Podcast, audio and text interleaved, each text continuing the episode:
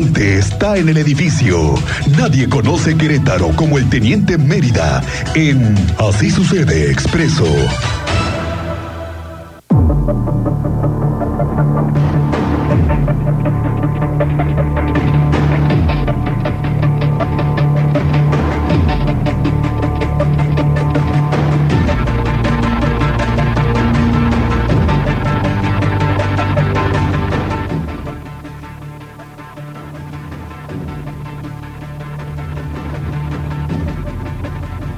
Ahí estamos. Ahí estamos, ahora sí. Muy buenas tardes.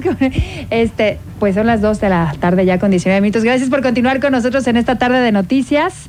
Estamos pues ya muy pendientes de la información y está nuestro querido Teniente Mérida con este tema que está delicado, está escabroso porque ya se han presentado casos similares en donde las personas que son detenidas con posesión de algún narcótico, lejos de tener o de, aventarlas por ahí, lo que hacen es ingerirla, consumirla para no tener como la evidencia del narcótico que los pudiera, pues en alguna manera, de alguna manera, pues sentenciar, ¿no?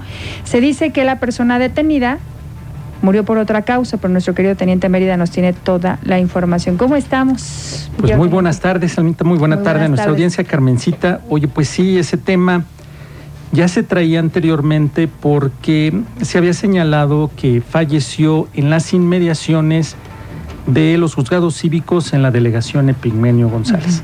Cuando iba a ser puesto a disposición por parte de las autoridades estatales, comienza con deterioro de su salud, se solicitan los servicios de emergencia. Cabe aquí resaltar un detalle. Los juzgados cívicos tienen médicos. Entonces, también queda abierto ahí qué pasó con el médico que se encuentra en los juzgados cívicos.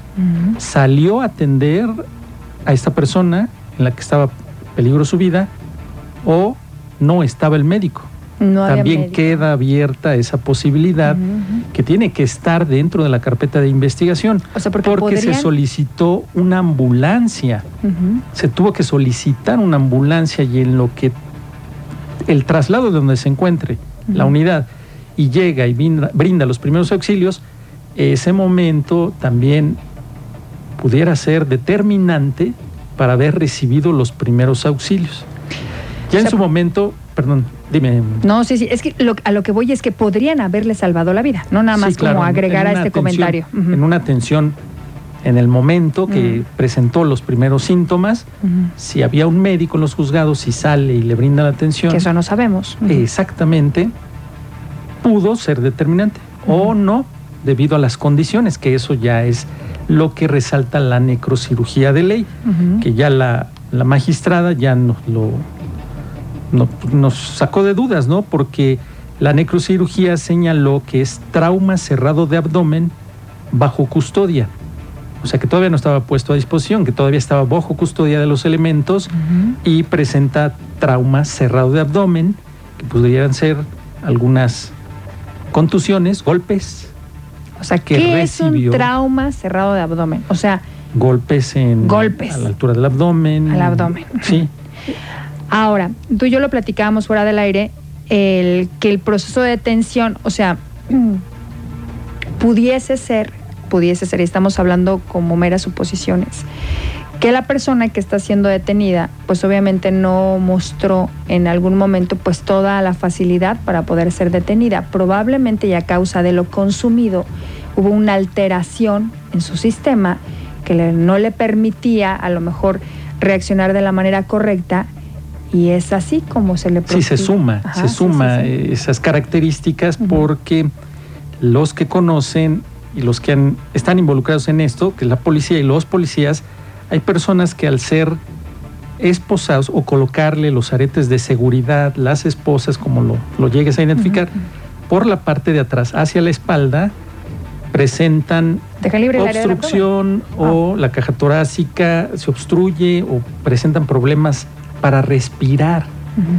Entonces eso se suma a que hayas ingerido, consumido sustancias y además súmale golpes, traumatismo, pues todo eso se conjuga, sí, se, está conjugando y termina en que se pone mal afuera de los juzgados, cuando va a ser presentado ante el juez, y pues en lo que llegan los servicios de emergencia y se le brinda la atención médica, pues ya no fue suficiente, ¿no?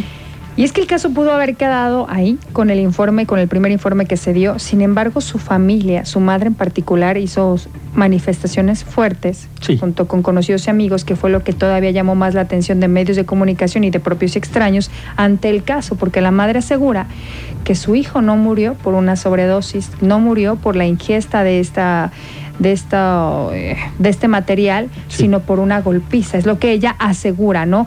Pero, pues bueno, continúan por supuesto las investigaciones. Mientras tanto, las policías o los elementos, en este caso particular, un elemento de la Policía Estatal, quien estuvo involucrado de manera directa con la detención de esta persona, ya está suspendido o separado momentáneamente de sus Sí, en tanto se dan las investigaciones complementarias tres meses porque se le presenta al juez todo lo que son pruebas que recopiló la fiscalía, el juez las analiza y conforme a esas pruebas, el juez determina vinculado a proceso, prisión preventiva y tres meses de investigación complementaria.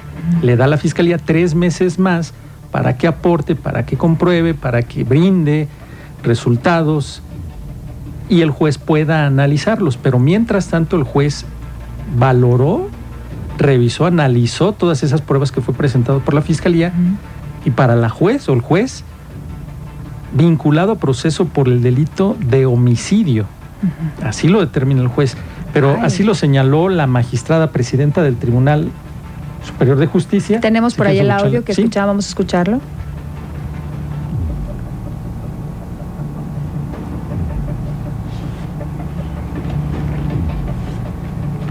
Cabe resaltar que él tiene...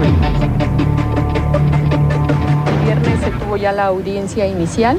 El resultado fue de vinculación a proceso y, si no mal recuerdo, tres meses de investigación complementaria y está vinculado por homicidio. Es, es un elemento, un elemento de seguridad pública estatal. La audiencia se llevó a cabo el viernes primero de septiembre. Es la audiencia inicial. Ahí es donde te digo que el juez valora lo que la fiscalía ya le presentó. Entre esas debe de estar la necrocirugía, los resultados de la necrocirugía de ley, y ahí debe determinar esto que está señalando que es por trauma cerrado de abdomen bajo custodia, cosa que todavía estaba en manos de la policía, recibe los golpes, la, lo que, marca la ley. Son como varios factores, ¿no? igual, no, eh, si a lo mejor hubo, si hubiera existido un elemento médico con la capacitación o con el conocimiento exacto para poder atender a una persona bajo estas condiciones, podríamos hablar de otro caso diferente. Punto número uno. Punto número dos. Si hubo o no, que al parecer sí, la ingesta de estos estupefacientes que también podrían haber eh, pues demeritado su salud de manera instantánea, sí, de manera Muy o sea, porque no es lo mismo a lo mejor consumir una de estas cosas que que él ofertaba o se pensaba ofertar, no sé, desconozco, hablo sin razón alguna, sino que no es lo mismo una o dos a la cantidad que él pudiese haber consumido en ese momento. Eso también es otro atenuante, ¿no? Y pues el ejercicio, pues cuando se te detiene, pues no se te detiene a besos, ¿no? O sea, eso sí lo podemos decir. Sí, es parte de un procedimiento. O sea, los elementos de la Policía Estatal lo saben porque se opuso resistencia. Claro hay un manejo, o sea, sí, vienen técnicas. Con esto voy a aclarar, no estoy disculpando la acción del, del, oficial. O sea, si hay un señalamiento es por algo y por supuesto se tiene que investigar. Lo que sí es real que una persona que no, no, más bien presenta una resistencia a, detenerse, pues obviamente el forcejeo propio de la acción, pues te lleva a condiciones pues nada óptimas, ¿no? no, Con esto, vuelvo a repetir, no justifico la acción de un golpe. Sí, como muchos casos que también es parte de lo que tenemos que estar nosotros investigando, porque sumado a eso, si no hubo la atención inmediata, eso también es determinante porque que ya no es parte de la culpabilidad del policía, o sea, ahí, se fincan responsabilidades para otras personas, ¿no? Claro. Que eso es que el acompañamiento que tiene la Defensoría de Derechos Humanos para darle seguimiento y ver qué autoridades están involucradas y también hacer las recomendaciones y observaciones, porque si el juzgado tiene un médico y tú solicitas el médico porque hay una persona al exterior que corre peligro su vida, ya hasta por ética tendría que haberlo atendido. Pero si no había, o se negó, que eso no lo sabemos porque no se ha dado a conocer, es parte del, de lo que se suma a esta investigación. Que por el momento ya hay un elemento de la Policía Estatal que está separado de su cargo. Prisión preventiva.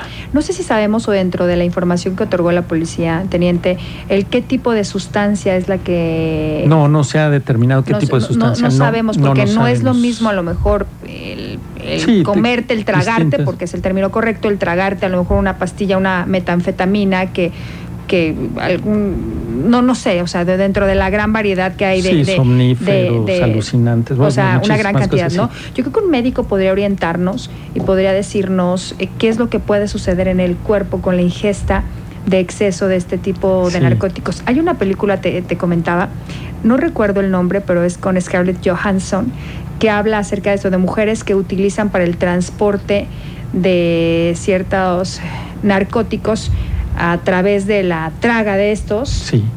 Ellas viajan hacia otros países y llegando al lugar, pues extraen esos productos que son tragados previamente. Eh, una de ellas tiene un mal manejo ¿no? en el abdomen, en este caso ya le dan una golpiza justamente y activan todas esas sustancias en su cuerpo. No recuerdo a ciencia cierta el nombre, pero es con Scarlett Johansson y habla justamente de esto, ¿no? Y esto es muy recurrente eh, en, el, en el narcotráfico, utilizan a estas mulas, ¿no?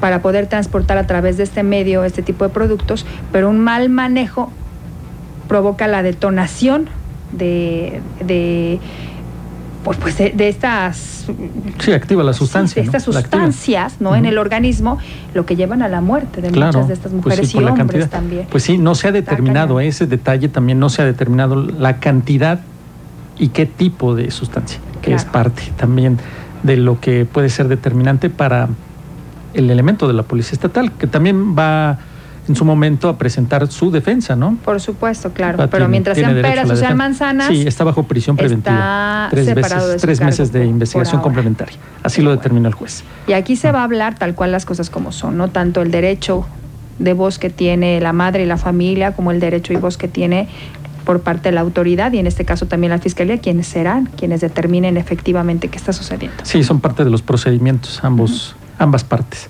Perfecto. pues ahí por el momento lo dejamos, ya estaremos al pendiente de la audiencia intermedia hasta dentro de tres meses para conocer qué se presentan o las pruebas que se van a presentar y quién va a presentar las pruebas. Correcto. Pero ya será dentro de tres meses.